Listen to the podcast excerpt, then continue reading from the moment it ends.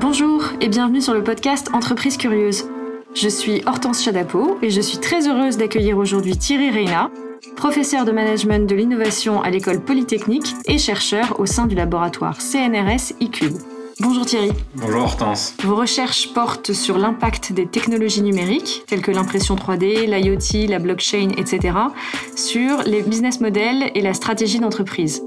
Vous êtes par ailleurs co-auteur du rapport Intrapreneuriat Dépasser la mythologie des super-héros, publié par l'Observatoire de l'innovation de l'Institut de l'entreprise en 2019, qu'évoque aux professeurs et chercheurs la notion de curiosité appliquée à l'entreprise? Je pense que c'est une très bonne question. Merci, merci Hortense. Dans le sens où je pense qu'on est dans une, euh, dans une période où, on est curieux naturellement et, euh, et, tout le monde se présente comme étant, comme étant curieux. Mais en fait, malheureusement, euh, je trouve que cette curiosité, très souvent, alors elle s'adresse à des choses nécessaires, hein, de type les nouveaux marchés, les nouvelles technologies, euh, les, nouveaux concurrents qui pourraient, euh, qui pourraient émerger, peut-être les, nouveaux usages. Euh, mais on manque, enfin, les entreprises manquent souvent de curiosité par rapport à elles-mêmes, en fait. C'est-à-dire que dans cette volonté de rester ouverte, d'éviter de se faire disrupter, comme on dit, par des nouveaux, nouveaux concurrents, des nouveaux usages, en fait, ce qui manque beaucoup, c'est une curiosité, c'est une introspection, c'est une curiosité par rapport à soi-même. Et ça, c'est un, vrai problème parce que euh, du coup, euh, en manquant de curiosité par rapport à soi-même, finalement, on, peut potentiellement mettre en danger l'entreprise. Euh, il ne s'agit pas de refaire ce qui fait ailleurs, il ne s'agit pas de copier le modèle d'une entreprise qui, pour l'instant, a du succès, qui n'en aura pas forcément demain, demain d'ailleurs, mais, mais au contraire de se poser la question de savoir comment est-ce qu'avec ce qu'on est, on est capable de s'adapter à ces nouveaux environnements, à, ces nouveaux challenges. Et ça, c'est quelque chose qui est, euh, qui est assez, assez fondamental. Et malheureusement, c'est vrai que euh, on a trop tendance à se focaliser sur les aspects technologiques, euh, sur euh, les business models qui marchent, euh, qu'il faudrait absolument copier, et cette démarche d'introspection de se dire finalement qu'est-ce qu'on est en tant qu'entreprise, euh, qui on est, euh, comment est-ce qu'avec ce qu'on est, notre histoire, nos, actifs, notre culture, nos connaissances, on peut s'insérer finalement dans ce, nouveau contexte et euh, ce nouvel environnement. Ça, je trouve que c'est quelque chose qui manque très souvent.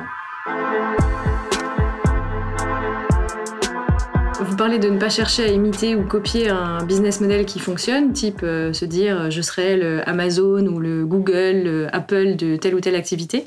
Pourquoi est-ce que cela ne fonctionnerait-il pas? Alors, en fait, je pense qu'il y, a deux raisons. La première raison, c'est que, en fait, en copiant un business model qui existe, euh, on a tendance à euh, se mettre en confrontation avec, euh, avec un acteur établi. même si effectivement on était seul à copier le modèle Google sur un nouveau marché, le modèle Nespresso, il est évident que beaucoup de gens ont ça en tête. Et donc le vrai risque, c'est que finalement, on soit tous en train d'essayer de faire la même chose euh, sachant que quand on parle de marché qui existe, ben, simplement il n'y a pas la place. Hein. Il y a un Apple, il y a un Google, il y a un Facebook, il y a un Amazon. essayer de copier ce business model, c'est en fait euh, se confronter euh, avec elles. Elles sont, elles sont trop grosses. Donc en fait, le, la bonne manière de voir ça, c'est de se dire on, va, on va essayer de créer quelque chose qui est complémentaire, qui est orthogonal. L'autre problème, c'est que tout simplement, ces entreprises ont ce business model parce qu'elles sont elles ont des actifs, elles ont des connaissances, elles ont des compétences, et surtout elles ont un, réseau de valeurs, elles ont des parties prenantes et un écosystème qui font qu'elles peuvent être ça et qu'elles peuvent avoir ce business model. Et un exemple euh, très concret, c'est euh, le retour de Microsoft euh, sur bah, simplement sur les marchés financiers, hein, puisqu'on a eu cette période absolument incroyable où le monopole tout-puissant de Microsoft est passé en termes de capitalisation boursière derrière Apple euh, dans les années, euh, au début des années 2010. Et euh, plus récemment, une remontée fulgurante de, Microsoft, qui, alors maintenant, les, deux se, valent à peu près. Mais en fait, la traversée du désert de Microsoft, c'est ça. C'est-à-dire que pendant une dizaine d'années, Microsoft a essayé de faire du Apple. Donc l'iPod a marché, ils ont fait le Zoom. Euh, sur le marché des tablettes, alors qu'ils étaient là avant depuis très longtemps, ils ont fait la surface. Euh, ils ont essayé le téléphone, ça n'a pas fonctionné, donc du coup, ils ont fini par acheter Nokia. Donc pendant, pendant une dizaine d'années, ce que Microsoft essaye de faire, c'est d'essayer de copier Apple, mais simplement, ils n'ont pas les parties prenantes, ils n'ont pas l'écosystème, ils savent pas faire. Et leur retour, c'est euh, le cloud, c'est Office 365, c'est de se dire, bah, finalement, notre écosystème, ce sont les entreprises. On n'est pas Apple. Euh, notre écosystème, c'est pas les consommateurs, ce sont les entreprises. Et donc, quand ils ont, quand ils ont pris ça en compte, de fait, là, de nouveau, ça a marché. Et c'est le vrai risque pour toutes les entreprises, dans, dans tous ces laboratoires d'innovation, d'idéation. Très souvent, la difficulté, c'est que on a des outils qui sont peut-être un peu trop créatifs. On a plein d'idées et puis on, on, on, envoie des, on exfiltre des gens, on les envoie dans ces environnements très créatifs et quand ils reviennent, finalement, bah, ce qu'ils ont trouvé comme nouveau business model euh, n'adhère pas en fait avec ce qu'est l'entreprise parce que ça rend tout simplement euh, les compétences euh, clés de l'entreprise, ses actifs clés complètement obsolètes. Alors qu'au contraire, il faut se baser sur ses compétences et sur ses actifs de manière à trouver un business model qui soit propre à l'entreprise. Et comment procède alors une entreprise qui résonne sur le modèle de la curiosité introspective, si on peut l'appeler ainsi, que vous décrivez? Alors ça, c'est vrai que c'est quelque chose qui est, qui est difficile. Euh, parce que tout simplement, on, manque, on manque pas mal d'outils. Alors bon, nous, on, a mis en place, euh, euh on a mis en place nous qu'on déploie auprès d'entreprises justement euh, qui cherchent à, qui cherchent à se, à se transformer. Euh, mais je pense qu'un aspect vraiment important, au-delà des outils, c'est de la communication au sein de l'entreprise. C'est-à-dire que c'est très difficile quand on est au, en haut euh, d'avoir une vision assez fine de ce qu'est l'entreprise. On a tout un tas de reporting et on a tout un tas de choses, mais en fait, ce sont beaucoup plus souvent les, les, les employés qui, eux, voient finalement quelles sont les compétences qui sont mobilisées, quels sont les clients avec qui on travaille, là où on est bon, là où quelque part on n'est pas bon. Et donc, pour moi, ce qui est vraiment important et ce qu'on essaie de, de pousser, c'est pas simplement de donner des outils euh, de gestion, de réflexion en business model, euh, finalement au COMEX, au top management, mais bel et bien de, mettre en place une culture de l'innovation en business model au sein de l'entreprise pour que tout un chacun soit capable de contribuer en fait à cette vision.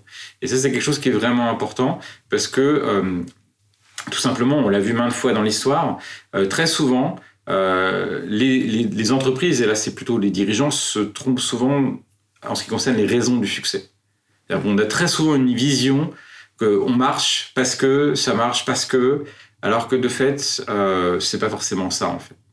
Et donc créer cette culture au sein de l'entreprise, c'est s'assurer finalement qu'on ait une vision euh, réaliste et avec ses côtés positifs, ses côtés négatifs d'ailleurs, de ce qu'est l'entreprise.